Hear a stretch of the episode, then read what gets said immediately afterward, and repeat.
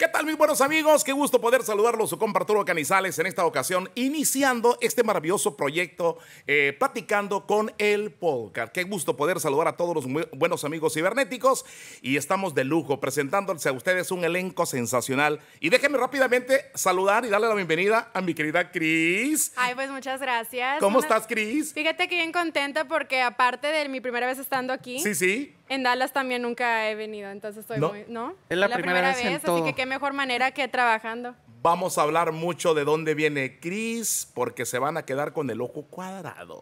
En otra ocasión.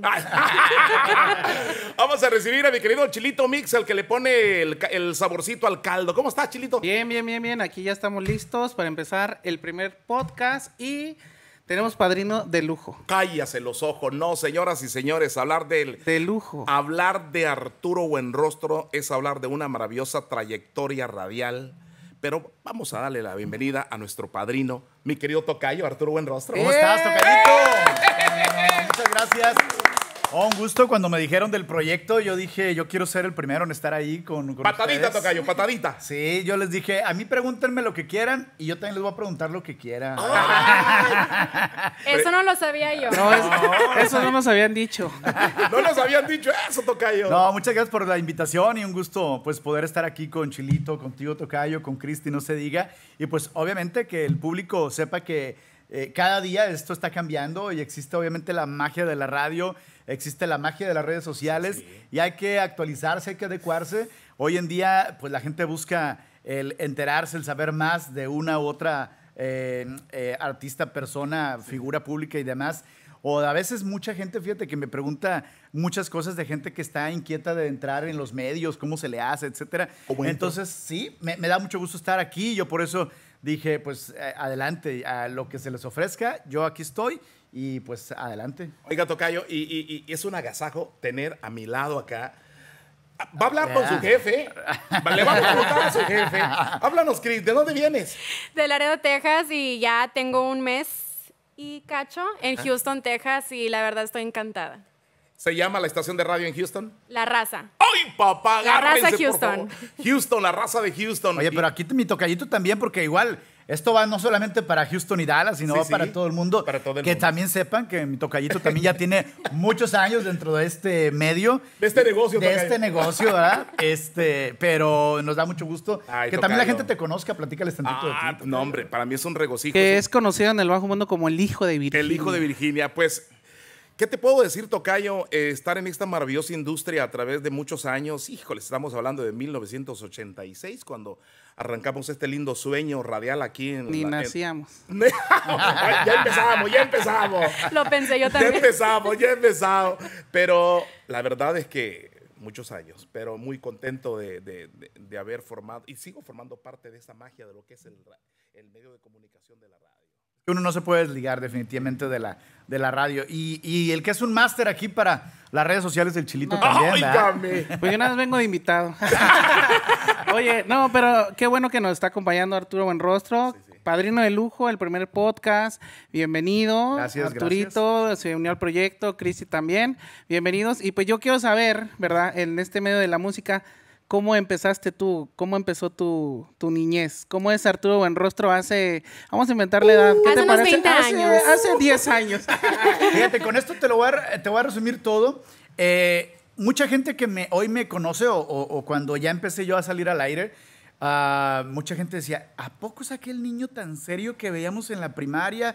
No lo puedo creer porque yo era un niño muy introvertido, o sea, yo era de los que siempre era, sacaba 10, este, con lentes, bien, Bien aplicado. aplicadito. Bien nerd. Este, Así como nosotros. Así, más ¿Sí? o menos. Más o menos así. en la secundaria yo saqué, este, sacaba mis cuadros de honor, pero siempre tuve el gusanito de estar en la radio. Entonces yo siempre agarraba las que es grabadoras grandotas y me ponía a grabar y, y- y este. A las que le empezaba con. Sí, sí, sí, Más sí, o sí, menos sí. en qué año fue eso. No, no, ni, ni recuerdo. Ni pero cuando- Aquí se contestan todas las Sí, preguntas. aquí dijimos que íbamos Es que soy muy malo para las fechas. De, de no hecho, no. no, soy malísimo para las fechas, pero yo creo que, pues yo soy del 72, no tengo ningún problema en, en decir mi edad, pero Este, pues yo cuando tenía como unos, eh, no sé, 8 o 9 años, yo ya tenía la inquietud de la radio, pero claro que lo veía muy lejos, ¿no? Mi papá, por ejemplo, es de Michoacán y cada, cada año íbamos a Michoacán, a los Reyes de Michoacán, y había una estación de radio que pasábamos y decía, con mil watts de potencia, este, y todos me echaban carrilla, ahí vas a trabajar, no le hace con tal de que me escuche, yo ahí, ahí, tra- ahí trabajo, pero no- se dio ya hasta, yo estudié mi secundaria, mi preparatoria, hice también una carrera de administración de empresas allá en, en México, pero yo cuando estaba en la prepa fue cuando ya empecé eh, a ser invitado contestando teléfonos en las cabinas. Este, luego le hice en la, en la calle de Hombre Radio, que era, está transmitiendo desde la calle, llevábamos a las colonias populares despensas y demás. Pero eso, eso fue este, allá en, en- en Guadalajara, fue, fue en la ciudad de Guadalajara. Yo nacido en Guadalajara. Nacido en, fíjate que soy de Sinaloa, pero ahí he vivido toda mi vida en, en, en Guadalajara. Nacido en Sinaloa, pero criado en Guadalajara. Es que le gustaron las tortas ahogadas al tocayo, por eso se quedó. Hombre, las tortas riquísimas. Las, tortas, las de Sinaloa también están buenas. ¿A poco? Uh, sí, las mejores. Sí, hay, hay- hay en Sinaloa, hay- sobre todo en Sinaloa se dan mucho los mariscos, o sea, obviamente los camarones y demás. No les vamos a decir la hora que estamos grabando, pero sí hace hambre. Este, Y es de pero, madrugada. pero fue, fue más o menos como, como inicié. Y- ya formalmente fue en un... En un ah, obviamente yo contestaba los teléfonos en, en una estación que se llama XW de Televisa Radio ya. Wow. XW. Y yo le contestaba los teléfonos, estaba Enrique Bermúdez y estaba en todos esos de... deporte. está ahí en el centro, ¿verdad? De la Ciudad de México. Eh, Sí, está- es que está en la Ciudad de México y está en Guadalajara también. Ah, Tenían sus filiales. Yo estaba en Guadalajara. Entonces, eh, pero escucho que en una estación regional mexicana iban a hacer, eh, era la segunda estación de regional mexicano en FM en Guadalajara. Y entonces dicen, ¿sabes qué? Va, va a haber un casting. Y yo dije, no, pues de aquí soy.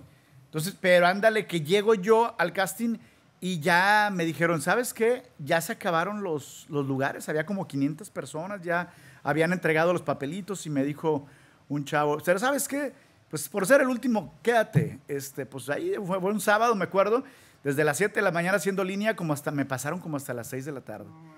Y, este, y dentro de esos 500 y tantas personas, yo quedé como finalista, dentro de los eh, tres primeros finalistas.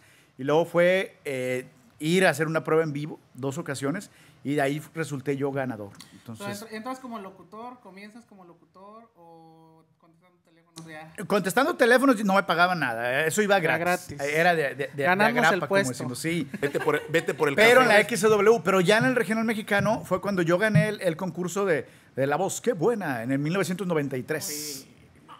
Por poquito todavía nací ahí, pero todavía no nazco yo en el 93. ¿No? todavía, no, todavía falta más.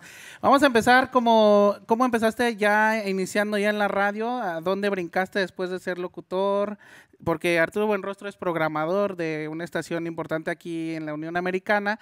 ¿Cómo llegaste a ese, a ese nivel de...? Bueno, yo, lo que pasa es que yo entré, eh, Pepe Garza era, Martín Fabian fueron mis, mis primeros jefes ahí en Guadalajara y me dijeron, mira, tú acabas de ganar el concurso, vas a entrar de 9 a 11 de la noche y el pago pues era bien poquito, o sea, pero yo seguía estudiando. Entonces, el, el rollo era de que, pues sí, yo no quería dejar nada, entonces estudiaba, trabajaba en la tarde y aparte, pues en la noche iba a la radio. Este, y pues eh, yo me acuerdo que ni, te- ni carro tenía en ese entonces y me tenía que esperar a que saliera un operador hasta la una de la mañana Ah, porque me diera ride el ride. A, la, a la casa. Entonces, a la una de la mañana yo salía, aprovechaba dos horas ahí para hacer tareas y a las siete yo entraba a la, a las cla- a la clase. Entonces, ¿sí te- ¿sí te recibiste como una carrera que es comunicaciones? Eh, administración de empresas. Administra- Administración Wow. de empresas. Y ento- Mucha gente estudia algo y no se dedica a eso. Es que yo iba a estudiar ciencias de la comunicación, que era regularmente lo que estudias para estar en los medios. Y para tener la licencia. Exactamente, pero porque ahora allá en México se ocupaba una licencia Sí, de, de- sí, de locutor, ahora ya no se ocupa, ya, ya, ya no la... Si no tenía licencia, tocayo no entraba. No, no entraba. Wow. Entonces, este, así fue como, como yo llegué y después me fueron cambiando de turnos a lo largo de, de- de algunos años, me fueron cambiando de turnos hasta que, por ejemplo, a Pepe Garza lo invitan a venirse a Estados Unidos y entonces eh, yo me quedo como ayudándole al programador que se quedó en ese momento, que era ¿En, Aurelio en Díaz. California o...? Ah, En- no, en México. En, México, En México, todavía. ok. Entonces ya este, al programador que estaba en Guadalajara lo mandan a la Ciudad de México y yo me quedo como programador y locutor al mismo tiempo ahí en Guadalajara. Entonces eso. pasan después, me- dejo Televisa Radio, me voy a Radio Centro, donde me decía mi tocayo que tuvo el gusto de, de trabajar con la familia Aguirre, una familia radiofónica de muchos años y, y- y- y un grupo muy importante en México. Después yo trabajé ahí nueve años y después me hacen la invitación a venirme para acá, para, Pues toda la vida para, para- la para. Estados Unidos. Chris, nos quedamos con el ojo cuadrado. ¿Cómo, ¿no? ¿Cómo llegaste aquí? ¿A. Dallas o a dónde llegaste? Sabes que fue algo muy bien curioso, porque a mí, yo estaba programando Guadalajara, Monterrey, Ciudad Juárez y Durango. Y entonces yo ya estaba como cansado de andar viajando. Entonces yo lo que quería era una opción y siempre tuve el gusanito de venirme acá a Estados Unidos. Y, este, y dije, ¿sabes qué? Voy a, voy a ver qué se puede hacer, ¿no? Pero las circunstancias del destino me llevaron a que al mismo tiempo casi me hablan tres personas de acá de Estados Unidos y había la opción de irme a Los Ángeles, Chicago y Dallas. Vámonos. Y entonces yo dije, el problema fue que a Los Ángeles y a Chicago eran ciudades donde, pues obviamente tú vas llegando y si en un mes, dos meses no la armas, es Bye. regresarte. Adiós, bye ¿Qué, bye. qué es el no alarmar? Los números de la Los ra- números, claro, radio. de, Los ratings. los ratings. O sea, las radios son... Oye, oye, pero, pero ¿qué pasa con la música que ahora, como en ese tiempo que era lo más sonado? que ¿La quebradita, el duranguense? Eh, sí, era la banda, era el recodo, era este... Tapas, ¿no? ¿Cómo, cómo es lidiar con eso? ¿Cómo es lidiar con el género que está de moda? Que te mandan muchas propuestas para tocar en la radio y no sabes cuál poner. Lo que pasa es que pasa como todo. Hay ocasiones que hay muchos buenos temas y a veces no todos caben en la radio porque tiene 24 horas el día, entonces no caben, no caben todos en la radio. Y hay ocasiones en que no hay tantos éxitos y le batalla uno, pero a mí me tocaron los bailes masivos, eran eh, los primeros, me acuerdo que se, abrió el primer salón masivo en, en- en toda la República Mexicana, que fue en Guadalajara y era el Salón Río Nilo, y este, le cabían 100 mil personas. Órale.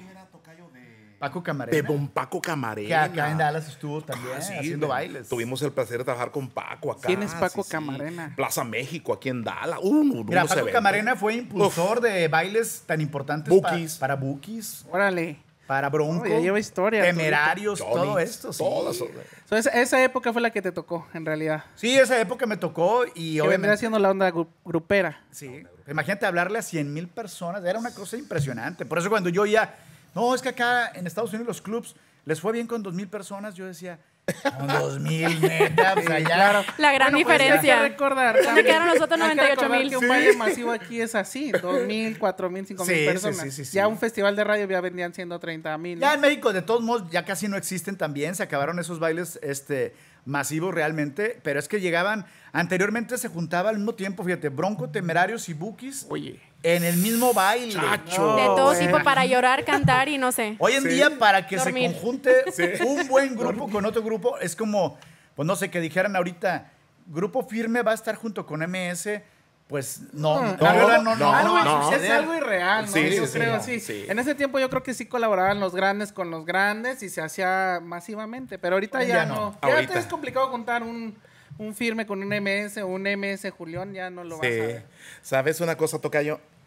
Eh, le voy a preguntar a Chris que qué se siente tener a su patrón enfrente. Me Ándale, están Chris. sudando Pues las tenemos palmas. poquito de trabajar juntos. Sí, no, Sí, bien cu- poquito, cuéntale, fíjate. cuéntale a nuestro mundo cibernético quién es este señor. ¿Es Pues tu jefe? fíjate que sí es mi jefe, obviamente, claro. Y no puedo decir nada malo, obviamente, por obvias dilo, no Dilo, dilo, dilo. Chilito, que lo diga, que lo diga. me siento muy identificada con lo que está platicando, que son cosas que sí alcancé a platicar con él fuera, fuera de este podcast. De el hecho que estudió administración de empresas, yo también me identifico con eso. Yo jamás había pensado estar en una estación de radio, pero así como el casting, cuando uno quiere hacer algo, te lo propones y lo vas a lograr. Aunque, aunque te quites, va a ser para ti. Así que yo era la persona más penosa del mundo también. Me daba vergüenza hablar enfrente de la gente. Yo en todas las clases de, de comunicación siempre me sentía mal.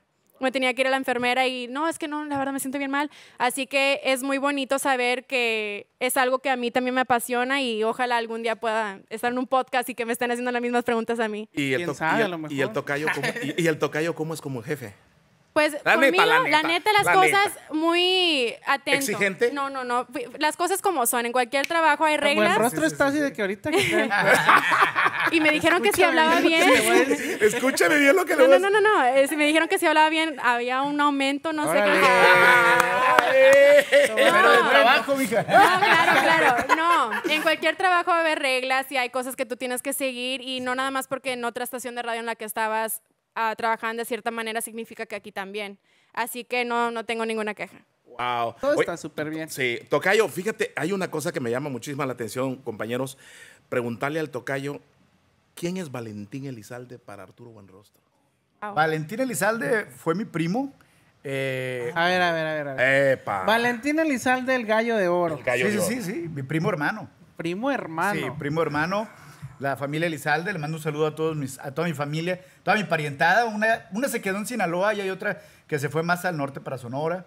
Este, pero Valentín Elizalde, una, una persona pues muy, muy especial.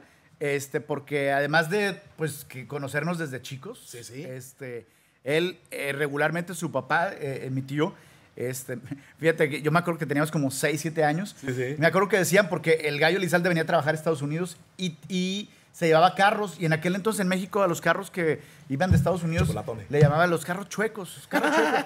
Entonces decían carro chueco. Pues yo me salía, güey, a verle. Yo no lo veía lo chueco por ningún lado. Este, y, pero él llegaba en carrazo de acá de Estados Unidos, mi tío. Este, y bueno, mi primo se quedaba mucho a vivir ahí en, eh, eh, con unas tías en Guadalajara, como los dos meses de vacaciones de, de la escuela. Entonces Valentín sí fue una persona muy importante, que incluso cuando empezó a trabajar o a cantar ya este, formalmente, eh, le batalló, le, ba- le batalló mucho, le, ba- le- le batalló mucho. Y al final, bueno, logró hacer un clic muy, muy importante. ese. ¿Qué sentiste cuando lo que le pasó a Valentín? Fíjate, cuando ¿Tú fallece... estabas ahí? Va- Cuando fallece Valentín, eh, sucedió una cosa muy, muy, muy curiosa.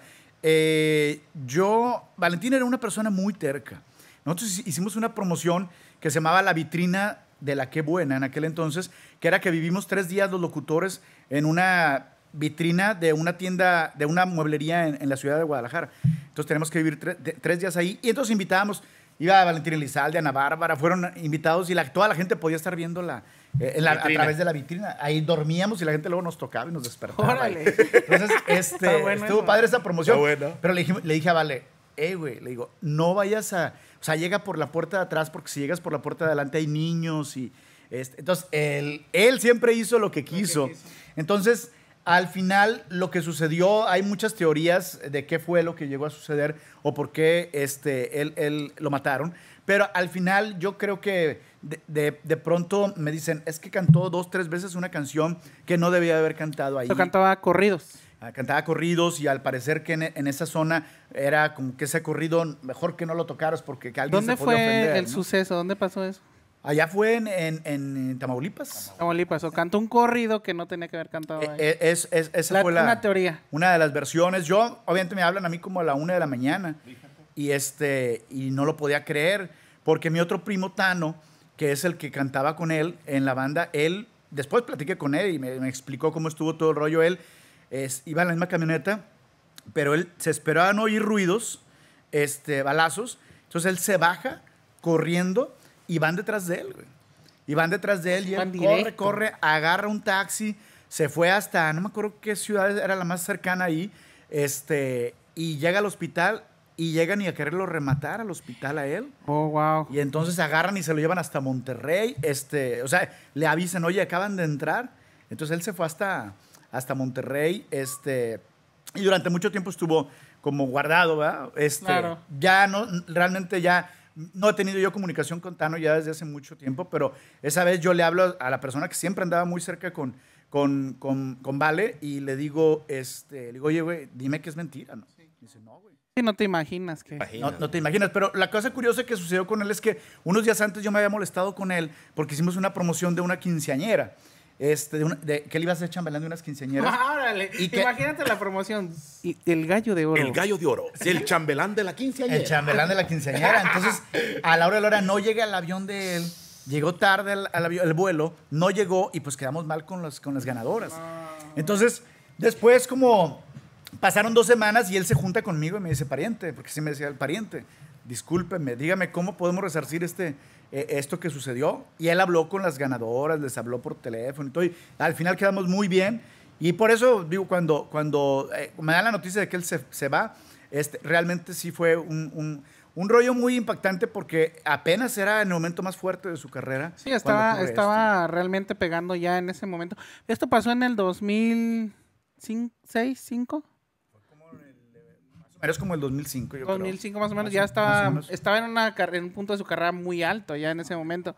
Pero es, es este preocupante lo que pasa a veces cantar ese tipo de corridos, y ese te, tipo de música. te platico como, como programador en México lo difícil que fue para mí no sé ahora cómo está la situación, pero yo una de las cosas que me animó a venirme para acá, para Estados Unidos, porque yo tenía un programa de televisión por cinco años que se llamaba ¿Qué quiere la banda? ento- Y estaba en... ¿De Banda Max? No, de, ¿No? de- de- era de Televisa. Sí, era de Y Televisa. salía en Bandamax, pero creo que ya lo pasaban diferido en Bandamax. Pero este, yo hacía ese programa, eh, eran los lunes a las 10 de la noche. Y obviamente tuve a todos, hasta Vicente Fernández fue al programa. Tigres del Norte, Bronco, a todos. Pero cinco años de buen rating. Y lo que me animó decían, oye, pero ¿cómo te vas a ir con el programa en tele número uno? ¿Cómo te vas a ir con la estación de radio teniendo el número uno? Una de las cosas que me animó mucho a venirme fue que a, a mí me, pues se puede decir como que me amenazaron también. La violencia, la lo mejor violencia. iba todo pegadito, ¿no? A veces. Fíjate, Entonces, para, mí me- para allá iba. A mí, a mí me dijeron, oye, es que este, ah, no, quiero que, no queremos que toques estos corridos. Entonces yo Ya dije, como programador Imagínate, casi, casi como metiéndose con la programación. Claro. Y ya, a mí un día se me subieron a mi camioneta y me dijeron dónde estaba mi esposa, mi hija. marches. Este, y entonces yo dije, la verdad es que- Específicamente algún can- de algún cantante o solamente esos corridos. No, lo que pasa es de que yo toco la canción de Valentín Elizalde, este, una, una canción de Valentín Elizalde, y me hablan a mí y me dicen, tú sabes que esa canción, que se supone que fue por la que lo mataron, este, no, no la puedes y no la debes de tocar. Y yo tenía un programa de complacencias y el público la pidió. O sea, yo no ni siquiera estaba en programación, sino que el público la pidió. Y, este, y entonces yo dije, mira, ya amenazado, este, eh, asustado, y yo dije, ¿sabes qué? Justamente coincidió con que me habían hablado para venirme para acá y yo no dudé en venirme, pero fue eh, eh, parte de la consecuencia, Parte de la viol- consecuencia. de la violencia que está en México. Y dije, no, hombre, al rato van a querer que programe ciertas canciones. Exacto. Va a estar cañón. Te van a tener controlado. Sí, no, no, no. No sé Entonces, exactamente de- cómo sea eso. Ya ahorita, o sea, brincaste de allá para acá realmente también porque una amenaza. Fue la amenaza. Llegaste aquí a California primero. No, llegué aquí directamente, Directamente a a Dallas. Dallas. a Dallas. Y tomaste la estación de radio La Raza, La ¿verdad? raza. La, La raza. raza. ¿Y cómo ha sido aquí el proceso? ¿Cómo cuando llegaste, otro tipo de música? Es que fue difícil porque luego me dicen, por ejemplo, cuando Pepe Garza, mi anterior eh, jefe, me, este, llegó a la ciudad de Los Ángeles, él quiso hacer una radio como la que también tenía muy fuerte en Guadalajara y no pasó nada, no funcionó. Entonces yo tenía mucho eh, miedo de llegar y que me sucediera lo mismo. Entonces eh, traté de, pues obviamente, eh, con la persona que más me ha apoyado en esto, que me apoyó fue Eduardo León, que me dijo, Eddie. Eddie Eddie, el Eddie, este, que me dice que también es un, como, como jefe, obviamente, pues, el mejor que, que he llegado a tener. Eh, Le digo yo, es más buena onda que yo, le digo, porque yo a veces, yo a Así, veces- así se tiene que hablar de los jefes. no, siempre. no, yo, Un consejillo. yo a veces a, de los, a los grupos les digo, habla con mi jefe, yo soy bien mala onda, yo te voy a decir que no te voy a poner. le digo, este, Porque, pero, este, pero sí, con, con, con Eddie me ha dado obviamente muchos consejos y nos fuimos poco a poco. Cuando yo llegué, resulta que estaba la, la estación de, de enfrente aquí, muy fuerte. Entonces, unos festivales muy grandes que hacían aquí en el Cowboys Stadium. Este, y, y entonces yo dije, puta, la empresa me está obligando, querían que tenía que hacer festivales. Claro. O sea, agarro y digo, pues ningún grupo quería venir conmigo porque luego los amenazaban en la radio de enfrente que los iban a sacar. Bueno. Entonces Ah. yo dije, y em- em- eh, le hablo a Bronco, pues Bronco ya ni, ni canción nueva tenía, le hablo a Bronco, hice Brindis, hice varios grupos, Liberación, como un festival de concepto. grupero. Y este, de concepto, lo hago en el Fair Park, donde nadie había hecho festivales, y resulta que hasta helicópteros llegaron y suspendieron el evento de la cantidad de gente que estaba llegando. Tu primer evento El masivo. primer evento me lo suspenden a la mitad del, de, de- cuando Lupe estaba así como que listo Ya para llegó. Doro. Ya Así, llegó. Ya llegó el helicóptero. se subió el Marshall así, se subió el Marshall. Y se para y, esto. Y se, y- y se lo frenó. Sí. Aventaron gas lacrimógeno esa vez. Estuvo muy feo, pero, este, pero, pero yo estaba bien asustado. Dije, imagínate, me van a regresar a México. Dije yo. Este, pero, Lo bueno es que estaban ricas las tortas ahogadas, pero, eso es lo bueno. Sí, sí, sí, sí. Pero fueron mis primeras experiencias aquí y, y difícil, porque te digo, pues nosotros ten- con una señal que no era tan fuerte como la señal de enfrente, teniendo todo el poder que la persona que programaba en ese momento, mi compa Jera, le mando un saludo, este, Jera López. Gerardo López. El jefe. Este, eh, el Jera, él programaba y pues programaba no nomás la de aquí, sino varias de, de- Sí, sí, de- sí. de esa cadena de radio en Estados Unidos. Entonces, pues muchos grupos tenían miedo de ir conmigo porque luego los iba a sacar de la programación. Y que, por, y que por ¿Quién cierto? Tocayo, y por cierto, me tocó jalar con Gerardo. Saludos para Gerardo López. Eh, Tocayo, ¿cómo ves tú el cambio de el mundo cibernético? ¿Cómo está entrando? ¿Cómo, cómo, no- cómo lo ves tú como de la trinchera de la radio? nos está Porque favoreciendo. también cambió la radio. Sí, eso. ah. Fíjate que al principio, por supuesto que sí te llama la atención. Al principio dices, va a ser algo pasajero, va a ser algo que no va a funcionar. Ya vimos que llegó para quedarse y que no hay marcha atrás. Aquí tenemos una prueba. Exacto. Así es. Cristi, que tiene como, No, ¿sabe cuántos miles de seguidores? No, es que en sí, cuando tiene las más personas... que Nigeria, creo. Creo. Es que en sí cuando en, en el 2016 que entré en la radio, veían el internet como una arma, o sea, decían de que no, o sea, no lo podemos usar, Claro. la radio es lo que te da y tenemos que enfocarnos en eso. No importan las redes sociales, no te enfoques en eso, pero siento que hoy en día se puede decir que en vez de verlo como tu enemigo, se puede utilizar para bien. Claro, eh, que es lo que estamos de tratando los de, de hacer. ¿Qué- ¿Se acuerdan qué pasó cuando empezaron a salir las videocaseteras? Que decían, los No, cines todavía van a tronar, ya Los la cines, gente no va a ir a los películas. cines. Entonces, ¿qué obligó a que los cines, pues, eh, ahora hicieron los cines VIP, les pusieron unos sonidos... Los dining. Sí, sí, sí. O sea, ahora las super pantallas y, y- y la 3D. calidad del sonido y demás. Entonces, obviamente, en tu casa, salvo los que a lo mejor se puedan tener para poder tener un salón solo de cine en tu casa y, de sonido. no. O sea, a lo mejor ellos, a lo mejor sí prefieren estar ahí en su casa que en el cine. Claro. Pero no hay como ir al cine, esa es la verdad. chupe. Las videocaseteras no llegaron para quitar a los cines. A- al contrario, sí sirvió. Evolucionó. Igual la radio. O sea, la competencia siempre es importante. Entonces, ¿cómo utilizar las redes sociales? para que nos escuchen en la radio y cómo de la radio llevar gente a las redes sociales. Creo que se puede compaginar muy bien, pero ha, ha llevado a que la radio ya nomás es decir, son las 6.56, ya La no. hora. O sea, ya la hora, para eso ya hasta Siri te lo puede decir y no le pagan nada. O sea, Sí, porque de hecho cambia muy radical. Yo vi el cambio. Yo, yo soy una persona que no consumo medios tradicionales. Yo no escucho radio, yo no, no veo televisión.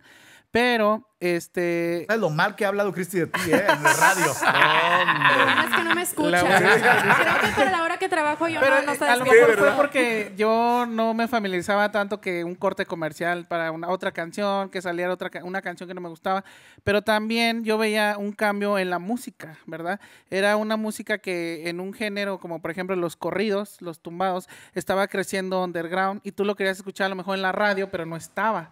No era el mercado de ellos, no lo veían como que, ah, pues esa arma, eso también lo podemos tocar nosotros para ganar audiencia. So, entonces, ¿qué pasa cuando la radio se da cuenta que ya la audiencia joven que tenían ya no está? La audiencia joven que, que quisieron o que tuvieron en su momento ya no está, ya solamente es una edad diferente, ¿verdad? Una edad más grande. ¿Qué hace la radio, en este caso ustedes, para atraer a la, a la- a la chavalada otra vez? contenido. O sea, yo creo que eh, así como la gente, los chavos ven mucho TikTok, ven mucho todas esas, eh, eh, este, esas plataformas, la radio también se tiene que renovar y tenemos que hacer contenido eh, auditivo donde el, el chavo se escuche. ¿Por qué voy a escuchar la radio? Algo que no me den las redes sociales. No, el DJ también. Entonces, este, son muchos factores, ¿no? El, público, el radio escucha de Houston, Tocayo. Sabemos que aquí en, en el- aquí en la Unión Americana, cada ciudad tiene un porcentaje de michoacanos, zacatecanos, eh, San Luis, eh, Chihuahua, Houston, a Monterrey. Se ha identificado mucho Houston por, por área de Monterrey. Dallas, cuéntame de Dallas. Pues Guanajuato, San Luis Potosí, son, son gente. Yo, yo digo que hay más gente de Guanajuato aquí, ¿Aquí? en Dallas que en Guanajuato. Oigan, y se come riquísimo, mujeres también muy hermosas en Guanajuato. Este, digo, la mucha gente a lo mejor que no tuvo oportunidad, muchos chavos sobre todo también que no tuvieron oportunidad de conocer este o de vivir mucho en Guanajuato, a lo mejor han escuchado nomás hablar de las momias, pero no, la verdad es que hay Ya ni están, creo. La Ah, ah, sí, todavía, todavía Sí. están las Sí. momias ahí. Este, pero se come riquísimo. Yo tengo mucha gente de, de Guanajuato y este se come riquísimo. Pero yo creo que de Zacatecas, Perdón. de San Luis y, y de, y, de, y de Guanajuato Zacatecas. eh, es de sí. donde más gente hay. Y obviamente, últimamente ha llegado mucha gente, ¿sabes? Que aquí, a- a- en general, a Texas, a Houston y Dallas, mucha gente que vivía en California o que vivía para, para Atlanta, para esos lugares, porque la vida es, es menos costosa de este lado. Y no de vale Estados nada. Ay, no vale nada. No, aquí hay-. Dijo José Alfredo Jiménez. no José Alfredo Jiménez. Aquí, en California la gente sí le batalla. Yo pienso que sí un, un- lo doble de aquí. o Fíjate, sea. Tocayo, que, que eh, eh, eh, con, con tu respuesta sobre lo que es el, el- la gente, ¿no? Yo recuerdo que te estoy hablando de unos que unos 30 años, eh, el Metroplex estaba invadido lo que era más música del norte, Monterrey, todo lo que es el área de Pásale, por favorcito. Eh, toda esa área, lo que es, no, no, no, se, no, se, no se escuchaba absolutamente nada lo que es la música de saxofón. Y de repente, por generación, ¿no? Por tiempo, por tiempo. Y de repente va entrando aquella influencia de la música que de repente van saliendo el conjunto Primavera, Rielero. Todo, todo Chihuahua empezó a agarrar este mercado, a subir. Por eso digo, Houston, ¿cómo lo ves tú? Eh, Houston todavía es un poquito más Monterrey, pero también, Sí. también ha estado cambiando. ¿eh? O sea, también es un. Tenemos dos estaciones de radio, una que es el norte, y es El norte, pura música Chris. de cuenta Monterrey.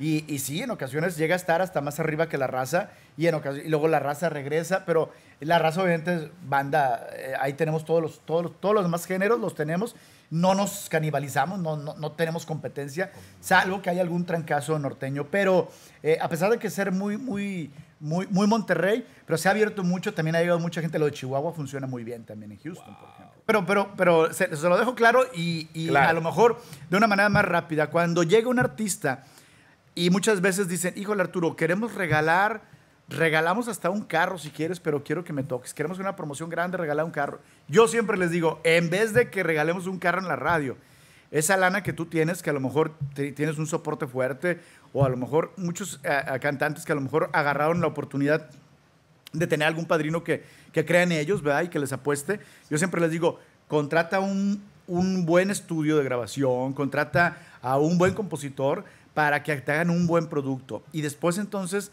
empieza con las redes sociales, empieza a dar, al- algo va a brincar de las redes sociales. Sí. A las redes sociales a nosotros como programador nos ha ayudado mucho eh, eh, a saber qué puede llegar a funcionar. Ahora, no todo lo de redes sociales funciona en radio. Dijo, Chili- dijo Chilito es- eh, esa pregunta, Tocayo. ¿Te ha tocado que de repente le dices a un grupo, ¿sabes qué?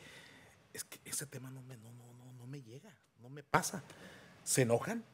¿Te ha tocado rechazar un tema donde ellos... No, me ha tocado muchas veces rechazarlos, pero se los tienes que decir de una manera bonita. O sea, no, es que sabes Dices, qué? hermoso, Sí, no me gusta Como que tu sí, mándalo y, y yo te llamo. Es que o- dije- bonito pero realista. O sea, yo no- no- es que no, yo me pongo en su lugar. Y sí conozco Uh. mucha gente que dicen, no hombre, agarró mi disco y lo aventó a la basura. El Chuy. y este- no, yo no, jamás, jamás lo haría porque es el respeto al trabajo de una persona. de una persona. Pero hay, que, hay veces hay gente que le terquea, le terquea, le terquea y a veces no es por ahí. O sea, hay, hay gente que a lo mejor cantas bonito, cantas bien. O los que sienten que cantan, ay, canto bien bonito, pero no. No, no, no. que ver. Es O sea, que cualquier oye- persona no les va a gustar la verdad de que a lo mejor no tienen el talento suficiente o, o les falta más trabajo. A cualquiera le, le afectaría. Y de la manera más respetuosa, Tocayo, te ha tocado decirle a un, ¿sabes qué, compa? Discúlpame, pero no cantas. Gritas. Ah, sí, sí, Sí, te ha tocado, sí. me sí. ha tocado, sí lo he tenido ¿Y que... que- ¿Tienes gusto ¿cómo? por Pero- cantar tú? Pero, pero sutilmente lo dices. Con Sí, claro, respeto. no, no, con o sea, respeto, con- sí. benito, bonito con respeto. Sí, Bonito sí, sí, con sí, sí, sí. respeto, sí. es como, sí cantas, pero como que te falta algo. Es que si yo canto, Sí. oye, no, yo no canto, Y no, no- ni- ni en el baño. Y, No, y no les dañas la sensibilidad, Tocayo. No, porque ahorita es una generación cristal. De que les dices algo y ya se quejan en Sí, las sí, sí, sí, sí, El tocayo no- no me- No, ¿Sabes que yo canté una, de tal radio una vez grabé una canto. canción yo porque hicimos una promoción. ah, hubo un tiempo que en México fue muy famoso un reality show que era la Academia. Ah, sí, Ah, en TV sí. Azteca. Hicimos nosotros la versión de la Academiada. En vez de la Academia, hicimos la versión de la Academiada. Entonces, este, y a la final, mira, está la, la camisita. Ay, Tocayo, mi pa- el padrino. Padrino. Este es el padrino. Mira, el miren lo que nos trajo el padrino. Ahí está, El tocayito, mira. Se la estoy presumiendo, Tocayo, perdón. Oye, hicimos, hicimos entonces, eh, y, y la gente, los, lo- los que cantábamos eran los locutores, entonces la gente tenía que votar cuál locutor cantaba mejor. Entonces yo canté la de Historia sin fin, me acuerdo de, esta es una historia sin fin. Dale, dale, Tocayo. Ya, ya, Trae la- oye, ganas de cantar. y a la final, y a la final trajimos a, a Toñita, trajimos a, a, este, a, a los... Erasmo Catarino. A. Erasmo. Trajimos Oye, a es este. una bala perdida. a, a los chavos que estuvieron ahí en, en- en- en la Real Academia. Este, Sí, la padre. primera, ¿eh? Sí. Fue la única vez que he cantado, pero la verdad es que yo canto desafinadón y a veces en el estudio decían, a ver, nomás vuelve a grabar y nosotros le modificamos aquí. O te, sea, te- te hicieron la que tú aplicas. Sí cantas, pero te falta Te algo. falta algo, te falta algo. Pero yo no me dedico a es el eso. sentimiento. Sí, le echaba sentimiento a, a la cantada. Ahora, hay muchas muchachas bonitas que, que, por ejemplo, dicen, ay, fulanita no canta. Te voy a poner un ejemplo, Ninel Conde. Ay, A mí me dicen, no canta Ninel Conde. No, es un error, sí canta, de verdad sí canta. O sea, yo la escucho en el disco y sí se oye muy producidón. Sí. Pero una vez, yo te- cuando tenía el programa de televisión, este, no servía el, el, eh, el reproductor de CDs, algo falló, se trabó y no servía. Entonces agarró una guitarra y dijo, no, hombre, ahorita voy a cantar. Y este, o sea, ya iba a hacer playback en el programa. Entonces, y empezó, eh, yo no me acuerdo cuál canción era, pero empezó y, y todos quedamos, y le dije al aire, le digo, "Se- te soy sincero, le digo, Ninel, yo pensé que no cantabas. y sí cantas, la neta. ¿Y qué te dijo? Este, dice, no, mucha gente piensa, ¿por qué? Porque yo muchas veces llego a los shows y hago playback, pero yo bailo mucho. Mi show es bailado.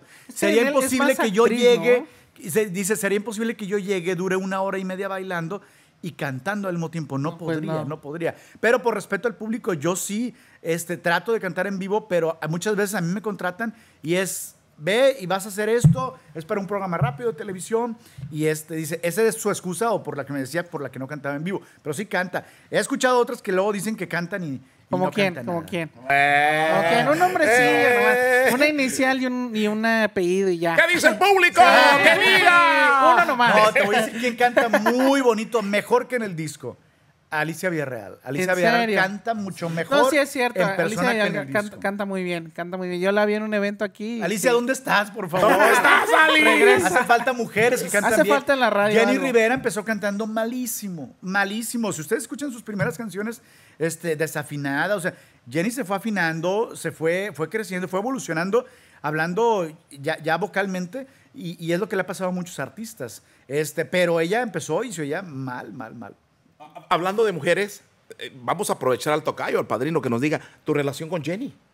Con Jenny, Dinos qué pasó con tu relación con Jenny. Con Jenny Rivera, muy, o sea, siempre fue muy buena relación. De hecho, yo la empecé a tocar allá en Guadalajara. La primera vez me acuerdo que llegó Jenny con, con su niño en carriola. Órale. En aquel entonces con el papá del Este, niño. niño, ¿cómo se llama el niño?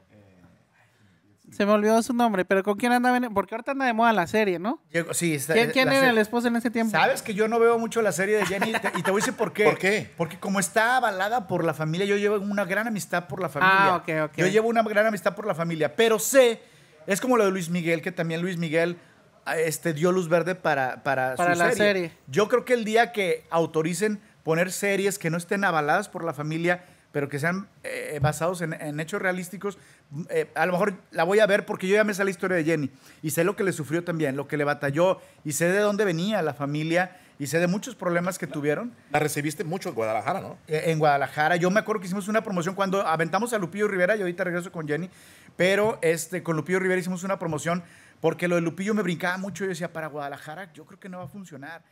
Y decía, bueno, ¿sabes qué? Pero vamos a hacer una promoción donde a toda la gente que se rape le vamos a pagar 100 dólares. ¿Sigues participando? Y yo me gané el millón, güey. Mira. Oye, Así somos los tocayos, mira Sí, nomás. oye, Se les va todo así. Entonces me- me- le dije a Lupillo, oye, güey, pero hombres y mujeres van a participar, 100 dólares el que se rape, va a durar tres semanas la promoción y los que se rapen. Él me dijo, va. Pues hubo señoras que se raparon y... este, Dios mío, sí, no. ¿Tú te sí, raparías, sí. Cristi? Creo que ¿Tú te no. reparías? Una, una locutora de nosotros se rapó Te para está hacer echando la indirecta ahí. Una locutora de nosotros Sí, de ese pues, tiempo. uy, te diré, me siento. Ahorita no está la promoción. Pero tienes cara bonita, te vas a ver bien. ¿Te Pero el, raparías? tama- el tamaño de la cabeza, creo que la gente piensa que es pura, o sea, el cabello, Sí, pero sí. es pura cabeza. O sea, es, es el tamaño real. Ah, ok, ok, ok. O sea, el No volumen es, el- no es el volumen. O sea, si Es- estás cabezona, como que... Y hay gente que el casco no lo tenemos, así no lo tenemos tan bien, ¿verdad? Este, luego. Oye, pero bueno, entonces voy yo a la, a la- a la- a la ciudad de Los Ángeles a recoger el dinero de la promoción Eh. y me tocó estar ahí este, con un pleito medio familiar y todo el rollo. Entonces yo ahí fue cuando, como que esa vez hice mucho clic con la familia, entonces yo llevo buena amistad con Juanito, no se diga, con Juan, este, con toda la familia y sé que es una familia que le ha batallado mucho. Al final, fíjate, con Jenny Rivera, eh, refiriéndose a la relación, este, eh, el último evento que hizo Jenny Rivera aquí en el, en el Far West, Sí, fue en el 2002, 2012. en ese día... Septiembre, agosto, por ahí. E- ese día lo que sucedió fue que yo tenía ganadores para convivencia fotografía con Jenny. Entonces Jenny habla conmigo llorando y me dice, Arturo, tenía dos días que se había enterado de un video que habían pasado en su casa y donde su hija aparecía, nunca sabremos realmente, o no sé si ella llegó a pensar una cosa diferente, pero en la cabeza de Jenny en ese momento estaba un video donde aparentaba haber salido del cuarto donde estaba su, su marido en, En ese, ese entonces. tiempo era Loaiza, ¿no? Sí, Creo. sí, sí. Esteban. Esteban. Este, entonces ella estaba muy dolida Entonces, a la hora que me dice, eh, llorando en el, en, el, en el escenario, en el camerino, Arturo, no puedo, veme, con trabajo voy a salir a cantar, pero no puedo poner una cara para tomar la foto. Y yo me medio molesté un poco con ella porque yo le decía, Jenny, pero tú eres muy profesional, seguramente nomás es una foto. Me dice, discúlpame esta vez, yo hemos hecho muchas cosas juntos, pero esta vez no. Y yo me porté muy serio con ella esa vez, pero al final salió cantando y en el escenario se disculpó con la gente ganadora. Entonces, obviamente un buen gesto, después terminando la saludamos y fue pocas semanas después cuando ella Y falleció. fue la última presentación en Estados Unidos de Jenny Rivera. Que por cierto, me avisan a mí de, de Monterrey cuando sucede también, sucede que me hablan y me dicen, oye, el avión de Jenny está perdido. Hablo yo con Pepe Garza, porque Pepe Garza tenía muy buena relación con Jenny Rivera, también allá en la ciudad de Los Ángeles, y lo despierto, allá eran dos horas, antes era un domingo a las, me acuerdo un domingo a las 7 Él de la también le mañana. entró al concurso ese de Lupillo Rivera, ¿verdad? Eh, eh, sí, no, pero, pero no le pagaron nada. Oye, y, y este, y, le hablo y le digo a Pepe, oye, Pepe, está desaparecido el, el- el- Me imagino que ya sabes. No, güey. Entonces empieza y decir, güey, entramos ahorita al aire en, en toda la cadena nacional, en Los Ángeles, en todos lados, y este, al aire. Entonces fuimos los primeros en dar la noticia en la radio, Pepe Garza y su servidor. Este, porque a mí un amigo que trabajaba en el aeropuerto de Monterrey fue el que me avisó que estaba perdido el avión donde iba este, Jenny Rivera. Y después fue cuando se llegó a confirmar, desafortunadamente, que se encontró el, el avión. Pero también esas tragedias me han tocado, me ha tocado No, y también transmitir, ¿no? como Vale, como el- tu primo, pero también estaba en un momento de punta en su carrera y Jenny en ese momento también ya estaba en su mero apogeo. Qué fuerte, ¿no? Sí, es, es, es muy fuerte, son historias que de película, ahora sí que historias de película que no se dan, no se dan, este, eh, y- porque sí, porque mucha gente dice, muchas mujeres dicen, ay, viene la nueva Jenny Rivera, es que Jenny Rivera fue un caso No, en, ya no. en millones, ¿no? O sea, a lo mejor se va a dar y a lo mejor más que Jenny. ¿Sabes qué? tal Siento vez. que fue- es más realista su vida y su carrera. Como que el drama y la carrera, el drama y la carrera, que eso le hizo ser única. Porque ahorita ya no hay... Yo no veo una Jenny Rivera en el futuro. Vamos a ver qué, vamos a ver qué sucede, pero para las mujeres la tienen más difícil en el medio. Esa es una ¿Por qué realidad. será? Hay mujeres que cantan muy bonito, cantan muy bien, pero yo no sé, radiofónicamente sucede que, en primer lugar, anteriormente mu- muchas mujeres es bien difícil que una mujer haga clic con otra mujer. Por eso Sí. cuando cuando entró Cristi. Cris- Confirmo. cuando entró Cristi, yo le dije, al aire, Cristi, no vas a ser la feminista, no vas a, así como tú eres en las redes sociales. No, Igual le hablas a una mujer que a un lechuga, hombre, ¿no? Nada, me dijo no. Ya me tiene prohibido hablar de la dieta. ¿Tú te comes un taco de lechuga? Un taco de Le- lechuga. Es lechuga con pollito. No, Le digo, mira, nuestra gente nos tragamos carnitas. Yo ayer me fui a echar El tacos de no ha carnita. comido bien la... No, no, de qué he comido, he comido bien. Sí, pero así como grasita y eso sí. Sí, de todo. Menos el cabrito. Yo ya lo dije, en mi vida lo voy a probar. No, el cabrito no, No no es es, bueno. algo también que me... Perfecto. no, no, A lo mejor lo prepara bien, ¿eh? Y una disculpa a la gente de Monterrey que le encanta el cabrito, pero yo no me ha tocado este. A lo mejor hemos probado un mal cabrito. Mal hecho. cabrito. Un Sí. mal cabrito hecho. Pero quién sabe, las mujeres sí la tienen más difícil, definitivamente sí. Hay, hay- Hace falta en la hay industria, Por eso hay pocas mujeres, sí hace falta. Por eso yo decía, Alicia Villarreal, que can- ya es una señora, pero digo, este, es una mujer que canta hermoso. Y recuerda que Celia Cruz fue una señora que a los Uh. cuantos años la vida es un carnaval funcionó. Sí, y la Sí, señora ya grande de todo el edad. mundo se la sí. sabe. Todo el mundo se- fue un hit Entonces mundial. nunca es tarde para nadie. Eh, digo, el chavo, este Roberto. Gómez Bolaño, eh, eh, empezó a ser el chavo a los 30 años de edad. o Sí, sea, de hecho nunca sí, es es- eso es verdad. Pegó ya grande y ese fue su hit de todos sus personajes, el Chavo del Ocho. Por eso cuando dicen chavo ruco y que nos, que nos dicen así, ¡El ¿verdad? chavorruco! ¿Quién te dijo? ¿Quién te Nunca es dijo? tarde. Nunca es tarde. Nunca es tarde. Oye, pero para ¿qué alcanzar cha- los sueños. chavorruco a qué edad? Porque también, no manches. que ya estamos llegando. ¿eh? Sí, ¿Quién? ¿Tú? Oye, no, este, eso de las mujeres sí es cierto. Hubo una temporada de, estaba Priscila y su bala de plata, estaba Alicia Villarreal, estaba... Zaida. Zaida. Bueno, la que quedó Ana Bárbara. la Ana Bárbara quedó. Ana Bárbara, estaba... ¿Desaparecieron? Oye, le mando un saludo a Ana Bárbara, de veras que mis Ana Bárbara.